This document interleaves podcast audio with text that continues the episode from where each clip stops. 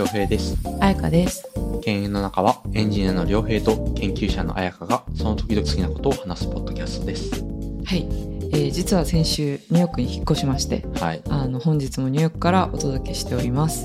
はい。その時の引っ越しのエピソードとかはね、えっ、と、前回の103回かな？ではい話してたので、えーぜひそちらもお聞きください。はい、そうですね。なんか、はい結構間は空けずに出してるので、もしかしたら前回のエピソードを聞いてなくて、いきなりニューヨークから配信してることになっちゃうなと思ったので、一応なんかあれしました。はい。どうですか？最近引っ越して。そうですね。僕もあのこちらのオフィスであの出張の仕事を始めて、うんうん結構いろんな人に紹介してもらったり、オフィスを案内してもらったり、すごい楽しいですね。あ、よかったです、それは。はい。で、私も、今週のはい、月曜日から本格的な仕事が始まって、はいはい。こう、普通に結構朝方の生活してるんで、うんもう朝から、あの、夕方までオフィスに行ったと、あ、そういえば東京のオフィスとのミーティングも入ってたなってことで、うんこう、夕方から、またさらに追いミーティング、追い仕事ををして、結構大変だなって、うんもう一日中仕事してる感覚に昨日はなっちゃったんで、うんまあ、うまくね、バランスを取りながら頑張っていこうと思います。はい。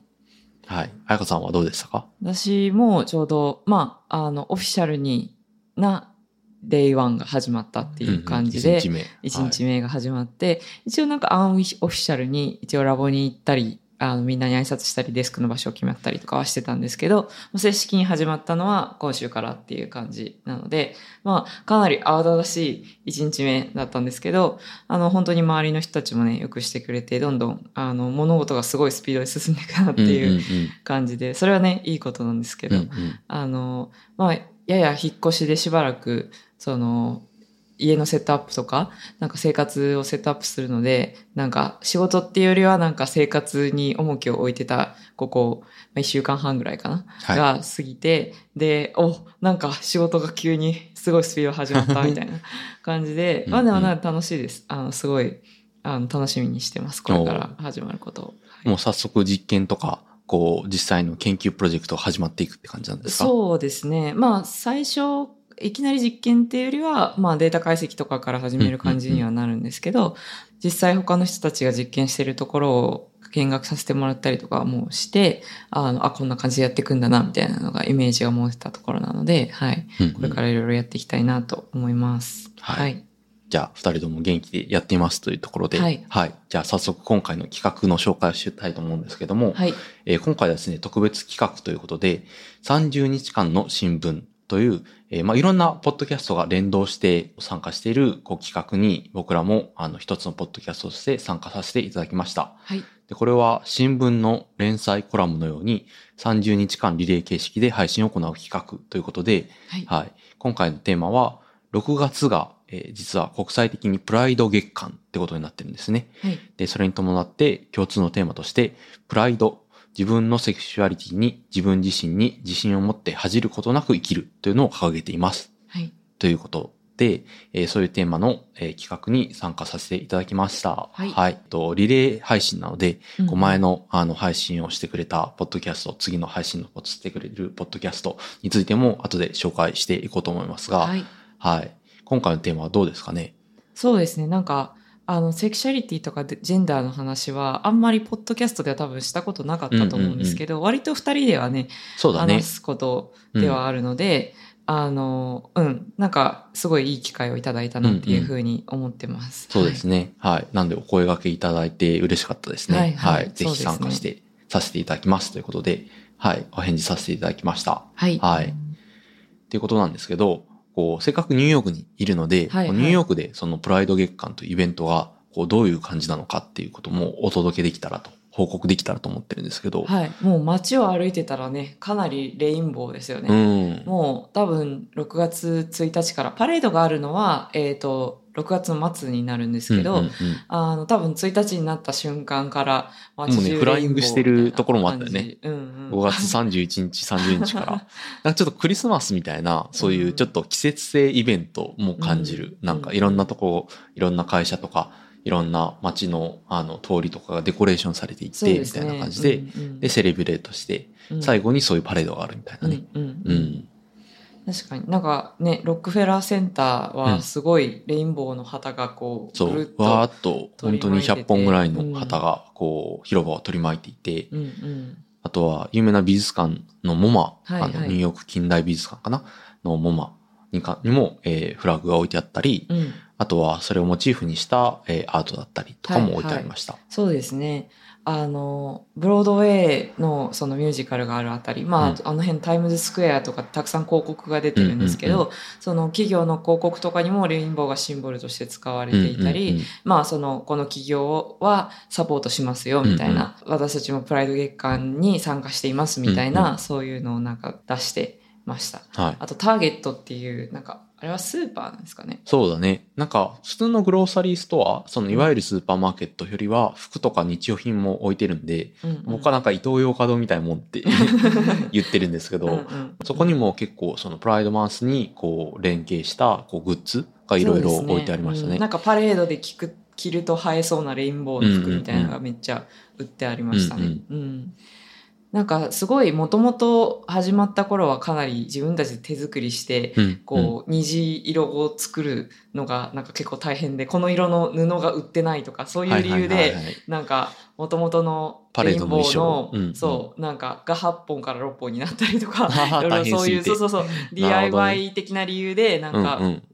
そのカラーのあの数が変わったりとかしてたらしいんですけど、なんかそんな感じでもともとはかなり DIY 感があるイベントだったんですけど、最近は割とそうやってもうお店で買ったりとかできるようなレベルになっていて、で、まあなんかちょっとそれは商業化されててどうなんだっていう批判もあるはあるんですけど、一方で、まあなんか、こう、あ、これニューヨークに住んでて、プライド月間であるってことを意識せず1ヶ月過ごすってことは絶対ないだろうなっていうくらい、なんか浸透してるなっていうのを感じます。そうだね。まあ、日本はまだ、こう、なんかニュースとかで扱われたりして、で、あ、そうなんだって知る人はいるかもしれないけど、もしかしたらね、あの、全く知らずに過ごすっていう人もたくさんいると思うんですけど、ニューヨークはそういう、もう、そういう季節だから、みたいな、っうんうんていう感じで、もうみんなが、こう、ね、それに対して連帯する人がもう100%ではないとは思うんですけど、うんうん。なんか、こう、そういう、もう溶け込んでいるっていうのはすごい、うん。なんかね、うん。街として当たり前の光景っていう感じですよね。うん。ね。うん。だし、やっぱ、こう、自分が連帯を感じる、こう、シンボルが、こう、街にたくさんあるっていうのは、結構、その、励まされるっていうか、そういう、なんか僕らも、こう、なんだろう、いい気持ちになりますうんね。うん。うん、そうですよね。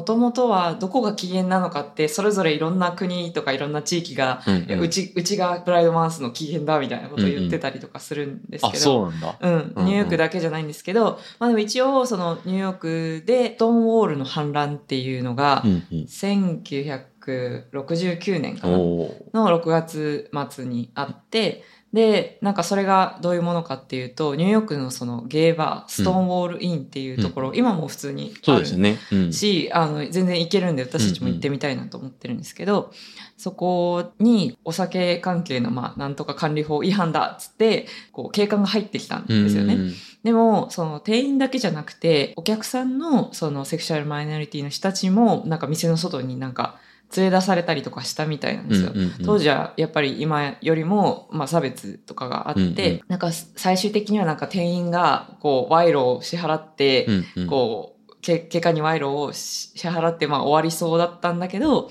なんかその夜はもうみんなが、いやなんで自分たちが外に出されなきゃいけないんだうんみたいな感じで暴動が起きた。警警官にただ押さえつけられてるだけじゃなくて反撃をしたっていうことがあって、これがまあストーンウォールの反乱っていうふうにに。呼ばれているんですね。うんうんまあ、やっぱりそれまでは、ある意味警官がそういう、こう、権力をもとにうん差別してたりとか、こう、街の中にも差別っていうのがあった時代、より強かった時代に、なんかそういうのを、こう、から自分たちは反発して自分たちの、その、権利っていうのをもっとちゃんと訴えていくんだみたいうんうんな、うん。その最初の機会になったっていう感じで言われています。うんただこれが、まあ、最初だっていう話もあれば、その時期にいろいろいくつか他のなんか反乱とかもあったらしくて、なんかどこを起源とするかっていうのは結構ね、いろいろ揉めてるらしいまあまあ、本家と元祖みたいのが あるわけですね。が元祖プライドマンスはここやみたいな、うんうんなんか、てかここが起源なんだみたいなのはいろいろなんか説があなるので、うん。まあこれだけを信じない方がいいのかなって思うんですけど、結構そこに集まった、日本の感覚だとそこまでないかもですけど、やっぱりこっちだとその、どういう人種の、どういうセクシャルマイノリティの人たちがこれを始めたのかみたいなのも結構なんか話題になってなるらしくて、うんうん。やっぱりその割と支配的な方に近いこう白人中産階級のゲイによる手柄とじされてた時期が結構長かった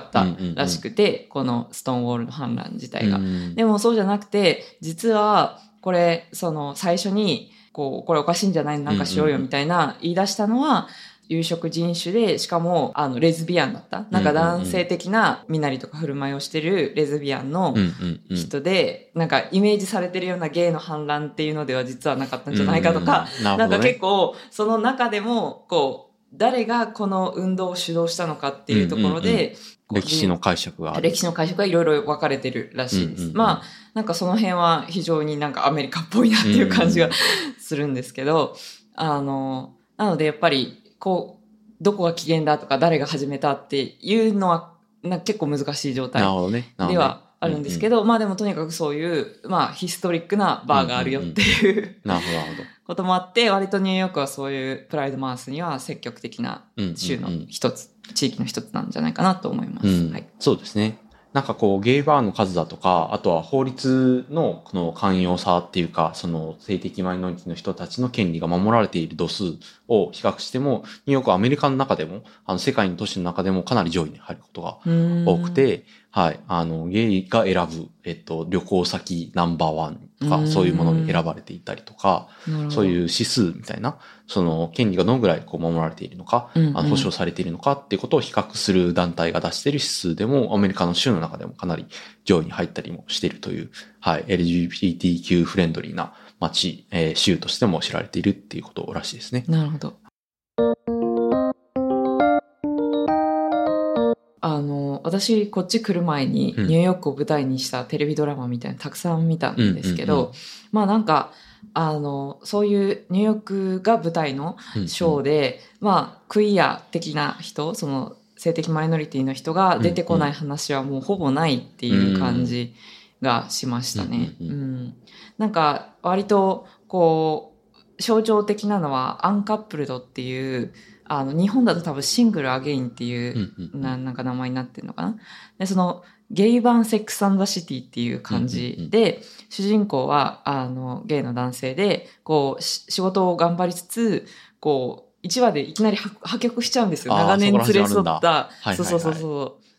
あ、だからシングルアゲインなのねそうなんです。だからやっぱり、それって結構、その、今までの、その、書かれ方として、うんうんあの、まあ、ゲイカップルとかが、そう、どっちかというと、その、な、なんだろう、まあ、性的に奔放に書かれがちというか、一、人とのパートナーシップを書くみたいなのって、うんあんまりなかったと思うんですよね。それまでのテレビ、そうそうそう、テレビショーの中で、ずっと同じ人と、そのリレーションシップを築きたいみたいな、そういう願望っていうのがなんかあんまりしっかり書かれていなかったのかなっていう感じがして、今まで、例えばセックスザシティに出てくる、そのゲイの友達とかは、なんかどっちかというと、こう、毎週いい男がどうのこうのみたいな話をしていて、なんか、その誰かとパートナーシップを築いていきたいみたいな、そういうのがしっかり書かれてなかったのかなって感じがして、今はなんかそういうのもしっかり書かれつつ、まあでもやっぱり、なんだろう、一人とのパートナーシップって、こう、連続テレビドラマにしたらあんまり面白くないんですよね。うんうんだ。からそれもあって、だからもう別れた瞬間からどう立ち直るかとか、そこからどうデートライフを再開するかとか、うんそそっちにフォーカスがいってるっていう感じなんで。すよ。だから長年の恋人を引きずりつつも新しい恋を探すみたいな話で、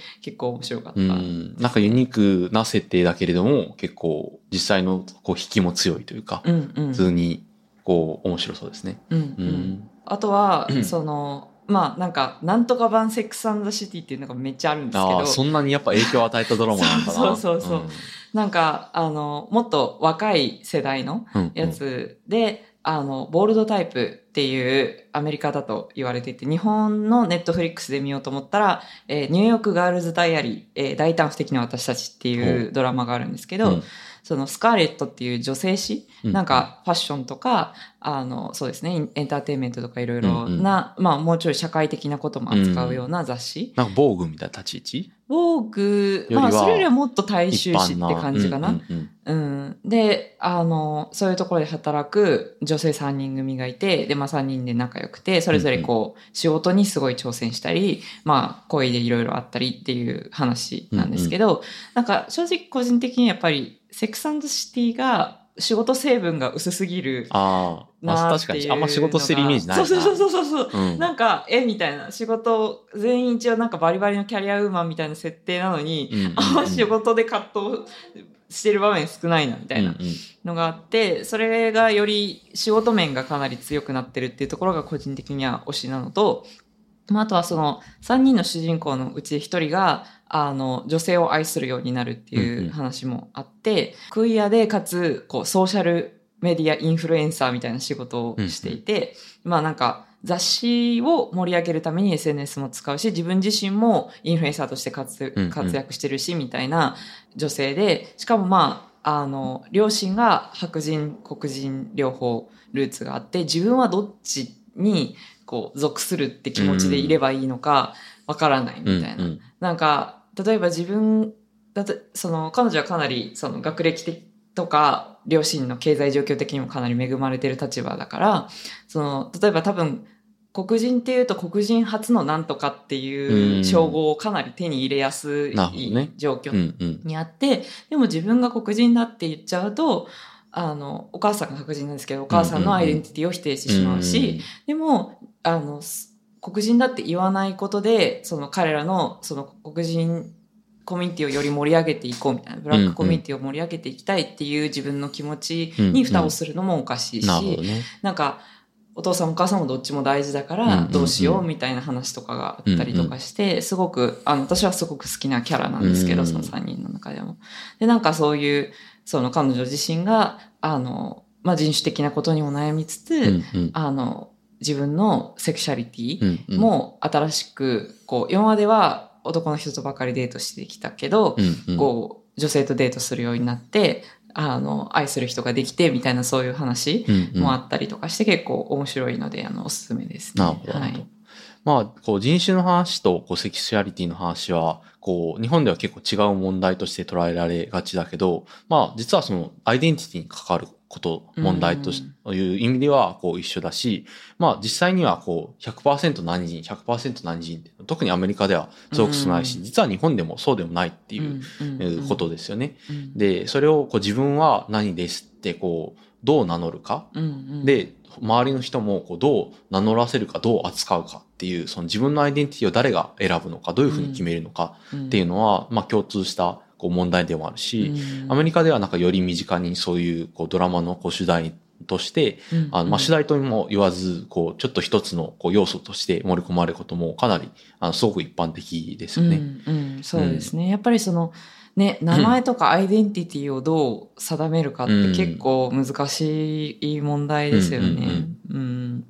なんかその、なんだろう。ちょうど私こっち飛行機で来る間に、うん。あの、その、さっきからいろいろなんとか版セクサンドシティっていうのが出てきてますけど、その元祖であるセクサンドシティのうんうん。続編みたいなの今ちょうどやってて、うんうん。で、なんか50代になったあの彼女たちの生活をえうんうん描いた作品うんうんなんですけど、あちなみにセックスシティのザ・シティはニューヨークの,、はいああのことで、ニューヨークが舞台なんですね。はい。まあ、だから、こう、いろんなニューヨーク舞台のドラマを見る、こう、流れで、その元祖であるセックスシティを、の続編を見たというこそうでとですすね。ね。なんかそれを、こう、まあ途中数話だけ飛行機の中でドラマが見見れたんで、うんうんなんかそれだけちょろって見たんですけど、その、自分、子供が自分の名前を女性的な名前から男性的な名前に変えたがってうんて、うんで、なんか学校とかもすごい、うん基本的に全部認めてくれるから、うんなんか学校も親の許可とかゼロで、うんうんあ、あなたの名前はこれねって言っても、うんうんみんなそれで呼ぶようになっはいちゃってて。親だけが子供がこう呼ばれてるの知らないみたいななるほどね。状態。うんで、うん。えってなって、で、別に反対はしないけど、うんうん。なんかどうしようみたいな。私は今までこの子のことこう呼びたいって思ってたけど、うんうん。本人がこう言いたいって言ってるなら、そっちで呼んであげなきゃ、うんうん。みたいな、んなんかこう、親としての今までとの連続性と、その子の意思を尊重,、したいって気持ちの間で揺れるみたいな話とかがあって、なんかすごくそういう、こう、どういう辞任をする、自分がどういうふうに呼ばれたいとか、うんうんどういうセクシャリティであるとか、うんうんそういうのをこう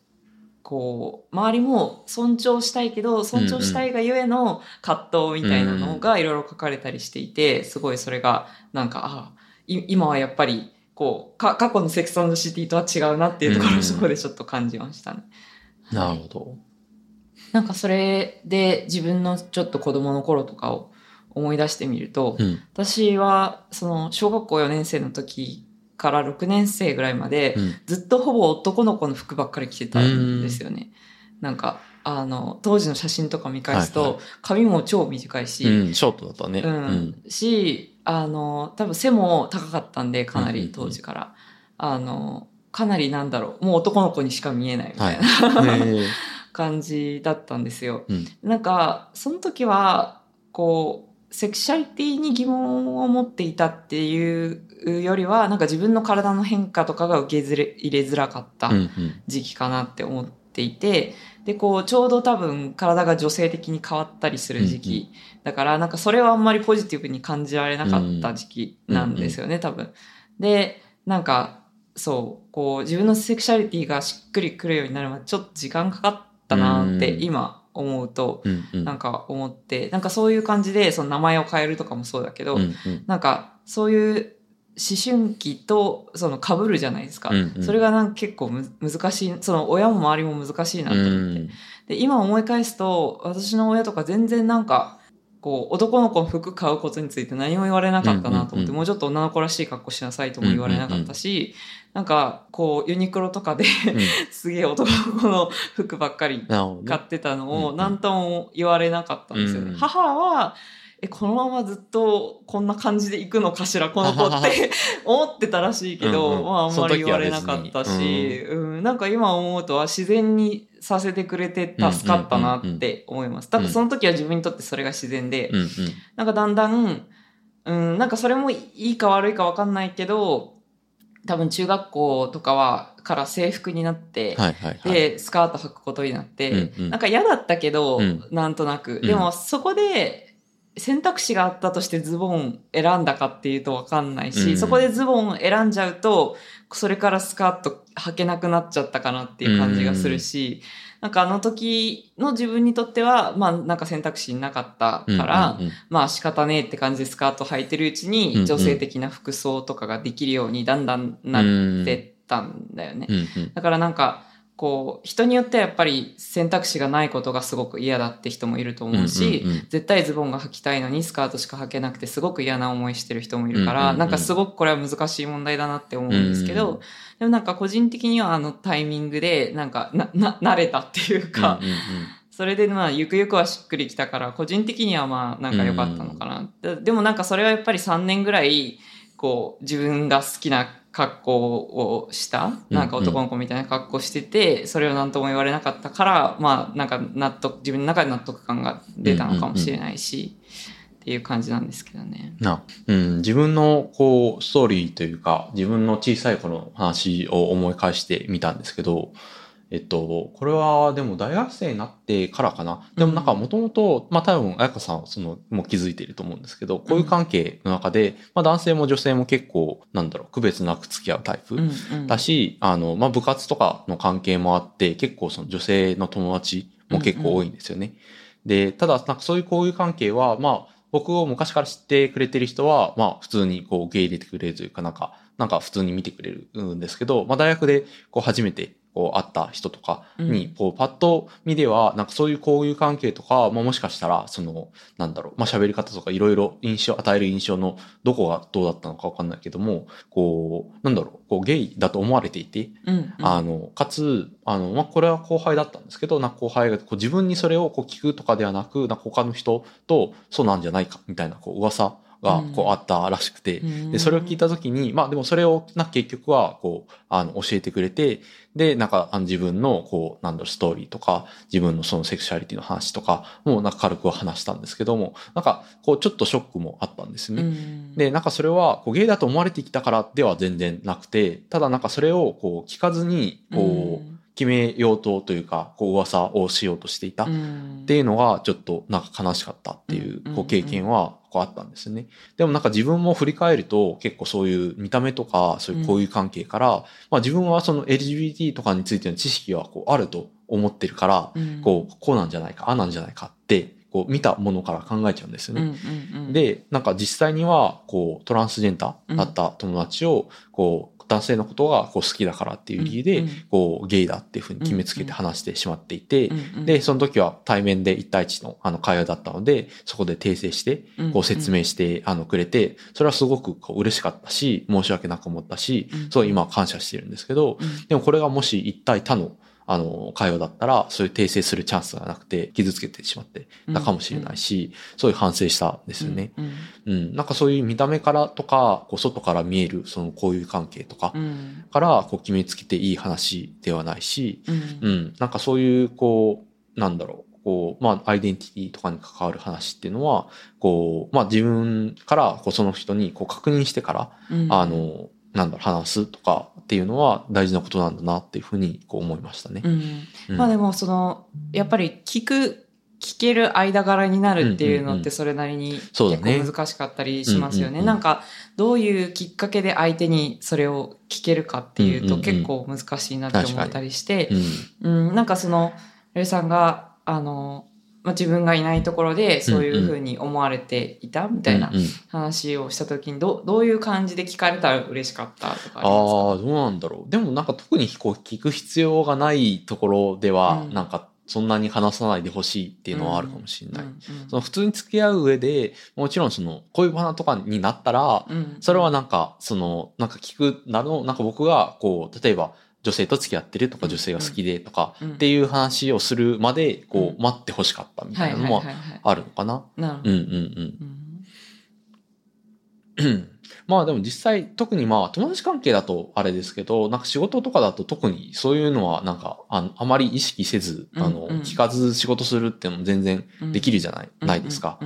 なんか僕は例えば働いてる一緒の同僚が何人なのかとか、こう、っていうのはかなり最近まで全然知らなかったんですけど、うん。それでも全然普通に、この、なんだろう、文化の話とか、その雑談とかも含めて、全然楽しくできて、うん。あの、いたし、まあ、ただなんか聞くチャンスがなかったっていううんだけだったんですね。それはなんかセクシュアリティとか、あの、に関しても同じなんじゃないかなともうん。思いますよね。まあそうですね、うん。なんかまあ聞かなくてもいいことはわざわざ聞かないし、知らない聞いて確認してないことうんうんを勝手に噂にするのはまあ良くないよねっていう話なのかもしれないそうですね。うん。うん、なるほどな。いやでもなんかこう結構そのこっちで難しいなって思うのは、うん。そのプロナウン、うんなんかうん she、her とか、he、he、his、him で今こっちだとわからない時は they、their っていう感じで言う時が多くて、そうね。やっぱりそのなんだろう代名詞が、うん。えっ、と女性男性で his、うんうんあ her とか his かとか分かれちゃうあの he、ん？she、he とかで分かれちゃうっていうところが、まあ、結構その英語の難しさうん。でもあって、なんかそれで会話してて分からない時にその名前から想像される性別で、うんうん she、her とか勝手に呼ぶのはうんどうなんだっていう話が、まあ結構こっちではあっうんて、うん。で、なんか、よくよく同僚の話とか聞いてると、そもそもあんまり多分プロナウンをみんな使わないようにしてる気がしましたね。なんか名前をそのまま言う。なんかうんうん、くどくない限りできるだけ名前で言うようにしてるようにみんな聞こえましたね。だから、うんティムさんっていう人がいたら、うんティムズとか、うんティム、セッドなんとかとかうんっていうふうに、こう名前、あの、代名詞じゃなくて名前を使うってことそうそうそうですね。だからそこで he said とかって勝手に言わない？うん。あの、ティムがどういう風に呼ばれたいかわからない時は。だからやっぱり、そのツイッターのバイオとかでみんな自分をどう呼んでほしいかみたいなの書いてあったりとかするし、まあなんか、その、自分もなんかあんまり考えず自然と、こう、名前からしいって言っちゃったこととかがあって、うんうんうんその人はまだ、その、ラボにジョインしてない人の話だったから、ああ、そういう時は、やっぱり名前で呼ぶか、うんうんゼイで呼ぶようにした方がいいんだろうなっていうふうになんか私自身気をつけようって思うようになりました。うん。うんまあね、まあこっちは結構そういう、あの、こっちはっていうか、まあ僕は結構その IT のその外資の会社で働いてるからっていう、うんそういう事情もあるかもしれないですけど、まあ割とその決めつけずに、その人種とかに、あの、性的指向とかはもちろんですけど、年齢とかに関しても決めつけずに話してくれる人が多いなっていうふうな感じたエピソードがあって、なんか、おとついかな？あの、先週にあの、懇親会があって、うん、で、あの、結構夕方のあの会だったんで、アルコールが出てきたんですね。うんうんでその時に21歳以上だよねって聞かれて、なんか、ああいう 21? って聞かれたんですよね。で、なんか僕と、あと、その後輩の、あの、エンジニアの、あの、二人とも、何のことか分かんなくて、え、このタイミングで？みたいな。しかも21って、その日本は20歳じゃないですか。うんうん20歳 ?20 歳以上って聞かれたら、なんか分かったんですけどそうそううそうそう。でもこっちはうん21っていうのはお酒を飲めるようになる年齢のことなんですね。で、その知識もなかったから、うん。え？みたいな。で、そ、あ、そうだよ、そうだよってなったんですけど、あ、そもそも、こう、年齢もこう決めつけずに聞いてくれるっていうのは、うんうん。こう、ありがたいなっていうか、うんなんかそういうちょっとオープンに受け入れてくれる感じがしたの。と同時に、僕6年目って言ったんだけどな、みたいな。まあ結構ね、みんそなな人が何言ったか覚えてない気がする。あまあまあ、そうなんそうそう。か、その組み合わせな気がする。なんか何言ったか覚えてないから毎回ちゃんと聞くっていう話と、確かに。勝手に決めつけるのは良くないから毎回聞くっていうのと両方ある気がしそうて、私もあれこの話も前したけどと思いながら結構することありますよ。うんうん。うん、まあまあでもそのなんだろう、まあ、聞かずに決めつけるってことをしないっていうのはかなりカルチャー的にはあって、うん。それはこう空気を読んでうん。相手のやりたいことを読み取って動くっていうその日本的なカルチャーとはまたちょっと別かもしれないなって思いますね。うん。またまあ、例えば日本から来た、東京から来たって言っても、日本人かどうかっていうのはあまりこう決めつけずに、どこで生まれたの、ね。どういうバックグラウンドがあるのっていうのはこう聞いてくれるっていうのは、うんうんうんあの、それで気づかされることもありますよね。うん。僕はやっぱアメリカから来た人ってアメリカ人って思っちゃうっていうこと結構あるなって思って、うんイタリアから来たらイタリア人みたいな、っうん。ていう印象はあるけど、あ全然そんなことはないっていうのは、こっちでは多分、どっちかというとそっちが普通なんですよね。うんそれと分かれていること、どっから来たかと、人種的なバックグラウンドは違うっていうのは当たり前のことなんで、うんうん。なんかそれは結構自分の中に、こう、まだ結構ステレオタイプみたいなことはたくさんあるんだなっていうふうなことを気づかせてくれる環境でもあるかなと思いますね。う。ん、確かに。なんか私は逆に結構そのアカデミアあの研究界隈だとやっぱ移民としてあのアメリカにいる人が結構多いのもあってなんかその明らかにアジア系の見た目の人だけどアメリカ人な人に対して、なんかこうアメリカ国籍相手が持ってないかのようなそのいろいろグラントの質問とかうんうん。しちゃったり、示談質問とか。そうそうそうそう、うんうん。しちゃったりいやでも自分はシティズンだからみたいなうんうん。なんか、あの、こっちの国籍があってみたいな話になったりすることもあって、結構その辺を、ああ、なんか見た目でいろいろ決めつけるのは本当良くないなって思うんですけど、なかなか難しいなって思っちゃいます。なんかみんなすごいいろいろ違うバックグラウンドとかうんうんうんアイデンティティで来てるから、うんうんなんか面白いし、なんか一方で本当に相手の話を聞くまで何も決めつけちゃいけないんだなっていうのうんうんうをいろいろ感じますね。うん。なんかその移民的多様性っていう意味で言うと、あの先週末にちょうど移民博物館っていうのが、ああのエリス島っていうそのニューヨークの近くにある島があって、うんうんうん。でヨーロッパから入植、まあヨーロッパに限らずですけど、船であのアメリカにやってきた人がとりあえず基本通る場所。うんうんうん。で、その島に、で入国審査とかして、あの2%ぐらいの人がなんか送り返されるらしいんですけうんど、それかつての話ですそうね。かつてのうん、話です。1945年ぐらいまで使われてたのかな、はい。そうそうそう。で、そこで、あの、本当にね、細かい、その、健康状態のチェックから、なんかどういう仕事をはにアメリカに入ってからするかとか、その、なんなら、お見合い写真とかが送られてきて、その、アメリカと、その、別の国でお見合いして、エリス島っていうその島で会って、結婚したら入れるし、結婚しなかったら帰らなきゃいけないみたいななるほどね。ことがあったりとか、うん結構面白いうん。歴史がある島で、で、そこ、今のアメリカの人口のうち1億人ぐらいはそこにルーツがあると、うんそこを通ってきた人たちうんうん。の子孫であるっていうふうに言われていて、うんうん。あもうなんかめちゃくちゃ人種的に多様なんだなっていうのを、うん。もう本当に肌で感じられるし、うんうなんか、あ、アメリカ人っていうのがここ、ここから来てるんだみたいうんなうん。のを、まあもちろんその中にはネイティブ、まあ、ずっと住んでいた、うんうん。あの、せ人たちの、あの、を迫害した歴史とかも書いてありまますし、その、なんだろう、移民たちが、あの、元から住んでた人たちを追い出したりした事件とかも書いてあったし、だから本当にいろいろいいことばっかりではないんですけど、そうやってその移民が集まった国であるっていうことは。でもなんか、それだけ本当にたくさんの国の人が、まあ、それぞれ自分の国のなんか問題とかを抱えてやってきて、ここで、あの、より良い生活を求めてここにたどり着いたみたいなストーリーが結構面白かったし、うんうん、それだけ本当に多様な人種で構成されているんだなっていう、なんか不思議な感じがしましたね。やっぱ日本で生まれ育つと、そんなにそういうふうに多様なバックグラウンドを持ってるっていう状態をなかなか想定しづらいので、うん、なんかそれがすごくこう個人的には面白かったので、うんうん、ぜひあのニューヨークにお越しの際はあのその美博物館もおすすめです、うん。うん、そうだね。その博物館はあの自由の女神のクルーズツアーのこう自由の女神の島に行った後に訪れる島にあるんだよね。はいはい、だから自然にこうちょっとツーリスティというか観光地っぽいその自由の女神を見た後にアメリカの歴史とかその、まあ、移民がどうやってここに来たか、うんうん、ネイティブに住んでいた人もともと住んでいた人とどういう衝突があったのかっていう、こうまあ言ってみたら結構その重めの歴史の話、うん、まあ結構あの簡単な英語で書いてあるし、すごい理解しやすいんですけど、それでも結構そのお勉強的な話、もうなんか自然にこう通ってなんか理解できる、なんか体験できるようなあの、施設だとか、そういう、あの、ものもいっぱいあって、すごいなんかよくできてるな、みたいな のがありましたね。ね。うん、うん、まあなんかちょっと人種の話やセクシャリティが今回のテーマとは少し離れてるように感じられるかもしれないんですけど、うんうん、やっぱりなんかそれが日本柱であるっていうこと、うんうん、その自分たちのバックグラウンドや自分たちのセクシャリティっていうのが見た目だけから判断できないっていうことが、なんかこう両、両立してるからこそセクシャリティがより尊重されやすかったり、相手の話が聞いてもらいやすかったりするのかなっていう側面もあるのかなと思います。なんか、一方で、その昔のアメリカのことを考えると、多分そのキリスト教的な影響があって、すごい、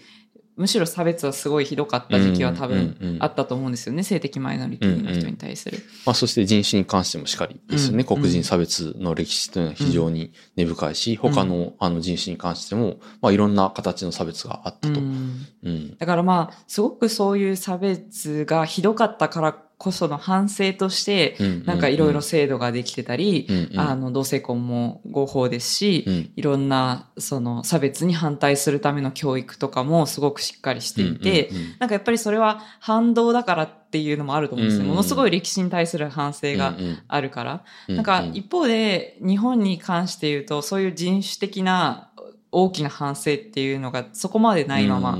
あって、そういう中で、ちゃんと権利を訴えていくっていうところが、逆かえって難しかったりするのかな、例えば同性婚についてなかなか進まない、日本で進まないっていうのは、そういう事情も少しあるのかなっていうのは思ったりしますね。確かにね。うんなんかその国間の違いっていうところで、あの、少し私が気になってることとして、海外で法律的に同性婚をしてても、その人たちに配偶者ビザが出ないっていう問題があって、で結構、その、私の知り合いのあの人とかで海外で同性婚をしていてでカップルで来たんだけどもう片方の人が自分で日本のビザを取るっていうことができなくて、うんうん、で配偶者ビザも有効じゃないから、うんうん、国に帰らなきゃいけなくなって、うん、その研究者としてすごく優秀な人だったんですけど、うんうん、その人も日本を去ることになったっていうことがあったんですよね。うんうん、でやっぱりせっかく海外からその日本の研究機関に来たいって言って、うん、あの能力ある人が来てくれたのに、そういうことで帰らなきゃいけなくなるっていうのは結構なんか、あの、世界から日本がタレントを集めるっていう意味で結構損してるなって思う時がありますね。うん、なんか、まあ私がいるようなそういうの大学とか研究機関っていうのは基本的にいろんな国から来てほしいって多分思ってると思うし、うんうん、あの、そういうところで留学生とかいろんな交流を通して、その、国内外のそういうネットワークを強くすることにまあメリットが割とある。うんうん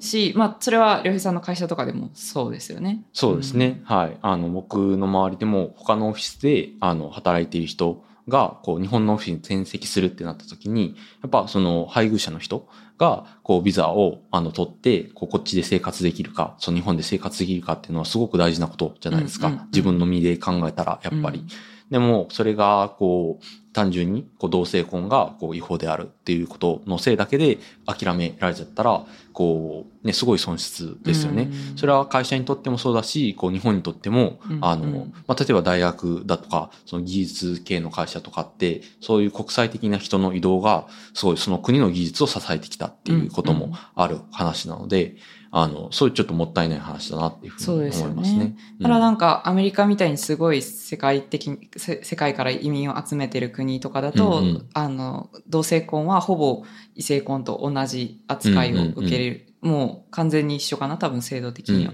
で、あの、結婚しているカップルは、あの、来れるよってなってて、うんうんそれがじゃあ、あの、日本の中で合法じゃないと、日本で、あの、なんだろう、まあ、ど例えば同棲している、うんうんあの、同性カップルうんが、あの、アメリカに配偶者ビザで来たいってなった時うんうんに、それができなくなっちゃったりとかするわけですよね。なかなか結構難しい問題で、例えばなんか最近とかは、なんか MIT in Japan 作ろうみたいな話とかあるじゃないですかうんうん。岸田首相がね、はい、日米首脳会談の後に発表してましたけど、うん。MIT と連携してスタートアップキャンパスをあの東京に招致するぞっていうのをぶち上げてましたね。うん。はい。でもね、絶対関係者の中にいると思うし、同性婚してる人とか、で、パートナーの人のビザどうするかっていう問題は絶対出てくると思うんですよね。うんうんうん。だからやっぱりなんか、その辺はね、変わっていくと嬉しいなっていう。そうですねそのまあ、だから婚姻制度っていうのはそもそもなんか時代遅れであるとかいう話もあるし、うんうん。それが全てではないっていう、その婚姻することが、そのパートナーシップにおいて良いことだっていうわけでは、私はないと思ってるんですけど、やっぱり国をまたいだ移動をするときに、うんうん。なんか正式にこの人がパートナーであるっていう証明を、そのやっぱ法的な力を持ってるんですよね、そのそうですね。結婚っていうものが。うん。でまあ結婚っていうのはあんまり特別じゃないと、法律的に紙の上だけだっていう人はあの言いますけど、まあ国際的な移動ってなると結構重要だよね。うん。そのどのぐらいの長さ結婚してたのか、うん。うん。配偶者だったのかっていうのはすごい重要な意味を持つし、うん。あの、それは結構、なんだろう。まあ、紙の上だけだし、別に結婚し、できなくてもいいじゃんっていうのは、ん。全然そんなことないですよね。うん。普通に、うん。あの、とても困る人、真剣にこう自分のキャリアをそれであ諦めざるを得ない人っていうのもいるかもしれないし、うん。うん。なんで全然小さい問題ではないっていうのは、もちろんその当事者の人が国内で結婚するっていうのもあるし、海外からっていう人にもとってもすごく大きな問題でもあるってことですよね。うんうんそうですよね。だからね、それはなんか、こう、なかなか進まないっていうのはちょっとももどかしいところではあるなって思います。確かに。あ、でもなんか結婚に関して言うと、アメリカは結構その法的に自分で名前を変えられるので、うんそれもあって結構法的な名前が大事にされている感じが少なくとうんうんも私が働いているようなその医療機関ではあって、うんうんで、あの、なんだろう。私は今、研究者としては旧姓を使い続けてるんですけど、うん法的には、あの、結婚してうんうん、名字が変わっていて、うんうんで、なんかそれが、こう、日本より伝わりづらかったな。うん日本だと、日本国内だとまあ旧姓使用できるからうんうん。別にいいよねっていううん。感じで、うん、夫婦別姓じゃなくてもいいよねっていう論調もあるじゃないですか。うんうん。でやっぱ国際的になかなかそれは通用しないなっていうのを感じる節はあって、まあ、みんな職場で呼ばれたい名前を呼んでくれるけど、ど。うんうん。でも、その、な公式な、あの、ID に載る名前とかは、やっぱりリーガルネームじゃないとダメっていうなるほど感じがあって、それはなんか、やっぱり法的に自分の名前を変え、変えれば、その通りに、何でも変えていいし、うんうん。例えば、あの、女性っぽい名前か男性っぽい名前に、法的に変えてあれば、それを病院とかでも使えるけど、うんうん。でもやっぱり法的に変えてないとダメだよねっていう感じがあって、なんか、その、急性利用っていうことに関して言うと、日本の研究機関の方が理解度がやっぱり高くて、こっちだと説明が結構難しいなって思ったりすることがありました。ね。それはなんかこう、変えられるからこそ、変えられないっていう状態に対する理解度が低いみたいなと。ころはある感じはしますね。うん。うんうん確かに。うんアメリカでは、こう、こう呼んでほしい、こう名乗りたいっていう名前と、その実際の戸籍名がずれているっていう状況が簡単に変えられるからこそ、あまりこう発生しないうんから、リーガルネーム。まあ簡単かどうかわかんないけど、ううんん。そうですね。まあでも本当に変えたかったら変えられるよね、みたいな。変えられるし、うん夫婦別姓ってもできるから、うんうんあの、逆にそういう状況をこうあまりこう想定せず、まあパスポートとか、こうライセンスとかに載ってる名前が、まあそのままそのネームプレートにこう印刷されるし、例えばメールアドレスのデフォルトの名前になるっていうのが、こうよくこう普通にあのなっているけれども、まあ、日本は旧姓利用っていうのは結構あの盛んだからこそ、まあそういうところでこうフレキシブルな対応があったりするっていうこともあるかもしれないですね。そうですね。だからまあ、その、そういうさっきの同性婚の話とかもそうですけど、その、なんだろう、結婚と、その、自分のセクシャリティとか自認とか自分がどう呼ばれたいか、うんうん、アイデンティティっていうところって結構いろいろつながっているところがあるなっていうふうに思いましたね。ね。あとはその私はそれを経験して、そのどれぐらい自分がどう呼ばれたいかっていうのをやっぱ自分で主張しなきゃいけないって結構苦しいなっていうか難しいことだなって思って、まあでも仕方ないのかな。だってそう、みんなそうしてるし、そう決まってるんだし、うんうんうん、まあ別に自分も従えばいいかなって思う気持ちと、うんうん、いやでも私はこうしていきたいんだっていうところの葛藤を感じて、あ、なんかこれ、こういうことを、あの、マイノリティの人たち自身、うん、うん、感じたりしているのかなって、周りからの扱いとかも、その、自分でやっぱり声を上げていかないと、その、変わらない。なんか、うんうん、みんなと同じデフォルトに処理されてしまうことによって、うんうんうん、なんか、まあいいかこれぐらい自分がサイレントであってもってなる気持ちとなんか戦うじゃないけど、だから結構その自分の中でまあいいかと、いやでも私のアイデンティティはこれだっていうのをどどっちをどう優先しながらその周りとコミュニケーション取っていくかって結構難しいし、まあ、それはもちろんそのなんだろうセクシャリティのこう自分それをカミングアウトするかしないかとか、どう扱われたいって伝えるか伝えないかとか、そういうことを感じてる人とはまたちょっと方向性は違うかもしれないけど、うんうんうん、でももしかしたらその似たような葛藤なのかもしれないなって思いました。うん、その私は自分の名前をと。なるほど、なるほど。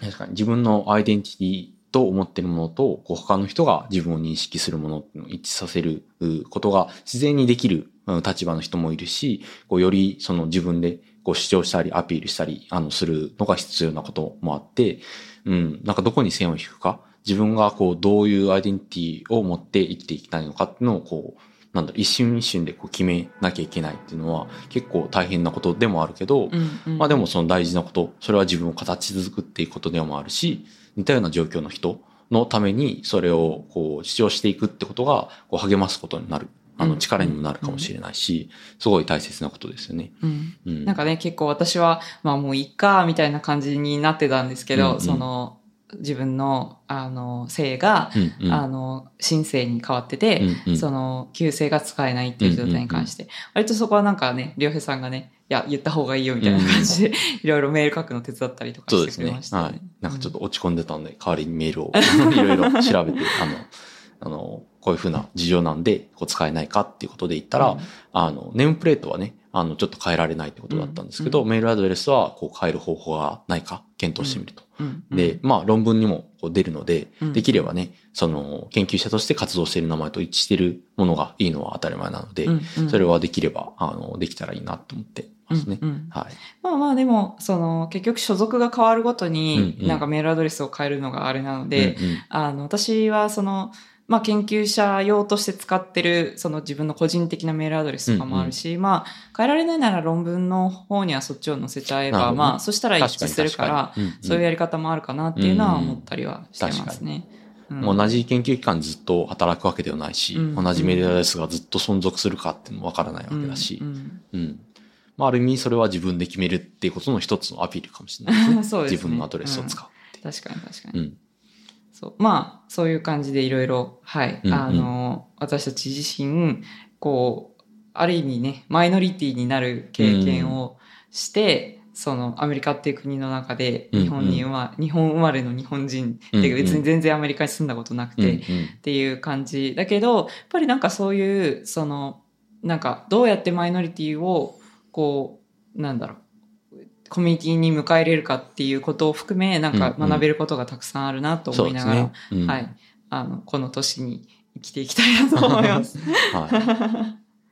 い。はい。というわけで、えー、今回は30日間の新聞という企画に参加させていただきました。はい。共通のテーマとしてプライド、自分のセクシュアリティに自分自身に自分を自信を持って恥じることなく生きるということで、僕らはあのセクシュアリティに関する話と、それ以外のいろんなアイデンティティに関する話をこういろいろ個人的なあの体験、それからニューヨークの街でこうどういうふうなあの事情なのかっていうことも含めてお話できたんじゃないかなと思います。はい。でですね、この企画はこうリレーあの形式になっていて、えっ、と、実はこの配信は、えっ、とですね、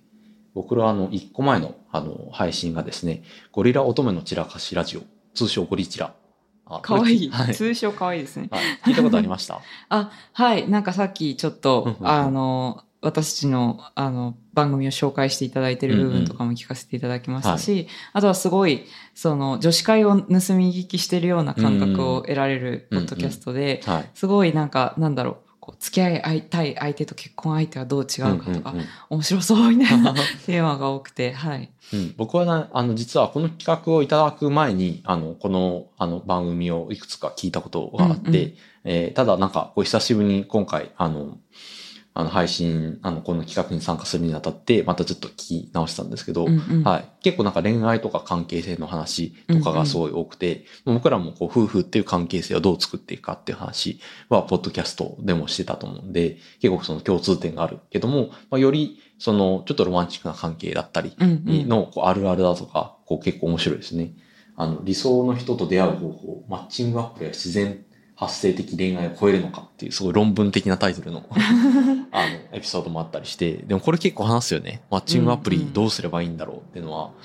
僕らもそうだし、こう、僕らの友達とかうんうんの、あの、婚活の話とかをするときにも、こう、一体どう出会えばいいのかっていうのを、こう、ね、あの、セクシュ、あの、セクシュアリティを超えた、こう、共通の話題の一つでもあると思うし、うんうんうん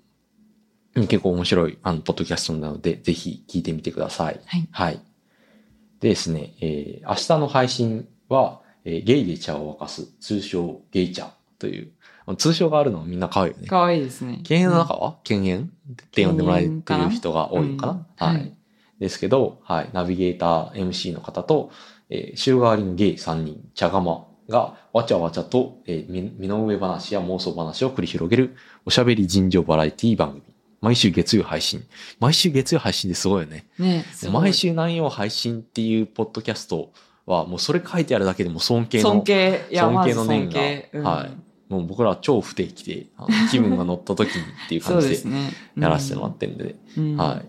なんかさっきちょっと聞かせてもらったんですけど、わちゃわちゃ感がすごい楽しくて、うんうん。あの、偶然なんか飲み屋で隣の席に座ってこう聞いてるみたいな、うんうんうんなんかちょっと自分も参参加してるみたいな感覚になる盛り上がりがあってすごくいい番組だなというふうに思い,、思いました。はい。はい。ね、そういうの楽しいですもんねお。すすめエピソードありますか？おすすめちょっと、なんか気になったのは、街を男に例えたらどの街が一番いいか？めっちゃいいな、これ。高円寺とか恵比寿とか、そういうのを例えているのかな？はいはいはいちょっと、まだ聞いてないんですけど。あとは最初、あの、ちょっと聞いたのは、あの、ゲイとか、異性愛者とか、あの、女性とか関係なく、男を落としたい人へお届けする、えー、男を落とすテクニックって回ですね。あ、これは確かにな、関係なく、こう、いろいろ通用するのかなと思って。確かに確かに。はい。僕は結構恋バナ一般が割とこう好きなので聞くのは、うんうんはい。ちょっといろいろ聞いてみたいと思います。はい。はい。あと、Up to You っていう企画もされてますよね。うんうん参加されてますよね。はい。それは、この企画をですね、あの、主催してくださっている3番組のうちの一つの、えーパキ、パキラジさんかな？はい。あの、肋骨パキオさんっていう方が、あの、してるポッドキャストが、あの、主催で、あの、やってた、また別の企画ですね。で、えっ、と、まあ、ゲイポッドキャスト、ゲイの方とかが参加されているポッドキャストが、あの、いろいろある中で、それをこう、まとめた、こう、連帯した企画っていうのをやってみようっていうことらしくて、で、カミングアウトという、まあ、キーワードで、いろんなポッドキャストで、えーあの、シリーズ配信をされていたと。うんうん。で、その中の、こう、ゲイチャバージョンが、こう、エピソード31のカミングアウト体験談っていうことで、こう、いろんな、こう、ストーリーが、あの、人それぞれ、その家族とか、友達とかに話す中であったんだなっていうことが、うんうんこう、このシリーズ、あの、他もいくつか聞いてみたんですけど、すごい、うんうんあの、興味深かったし、こう、自分もそのカミングアウト、もしかしたらされる側、する側になるかもしれないっていうことで、うんうんあの、はい、そういうこう心の準備とかもできるのかなっていう意味でうん非常におすすめの回ですね。そうですね。なんかすごいリアルな家族の反応。うん。なんか、あの、受け入れ方もなんかそれぞれ全然違って、うんうんうんなんか、あの、そうですね。なんかそれぞれその人のもともとどういう関係だったかっていうことと、うんうんうんそれをカミングアウトしてどう変わったかとか、どういううん形で、その受け入れているのか、うんうんその家族の人たちとかが、どんな感じ方をしているのかっていうのはすごいリアルな話を、うんあの聞かせてもらえるのですごい勉強になりました。はいはい。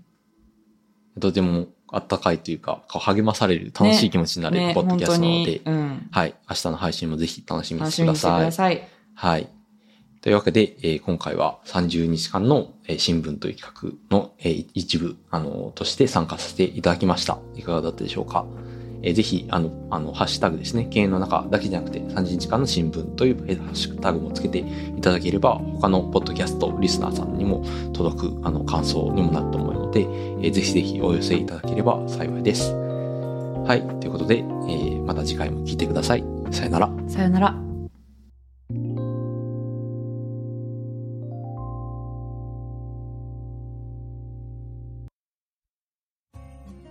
30日間の新聞は、ゴリラ乙女の散らかしラジオ経営の中。Gate Cast 別冊うつつ話同じ鍋のもつを食う。ミドさんオタク二人の互換性ないラジオローカルシティ、ボーイズナイト。平成マインドギャルの TMI オンアース屋根裏ハンドドリップ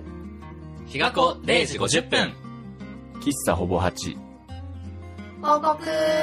マニアックラジオ絶対大丈夫だよラジオ新宿2.5丁目ラジオ。暮らし FM 聞くお惣菜。心の砂地。言葉にできない夜の話肋骨パキオのパキラジ以上、19番組の提供でお送りします。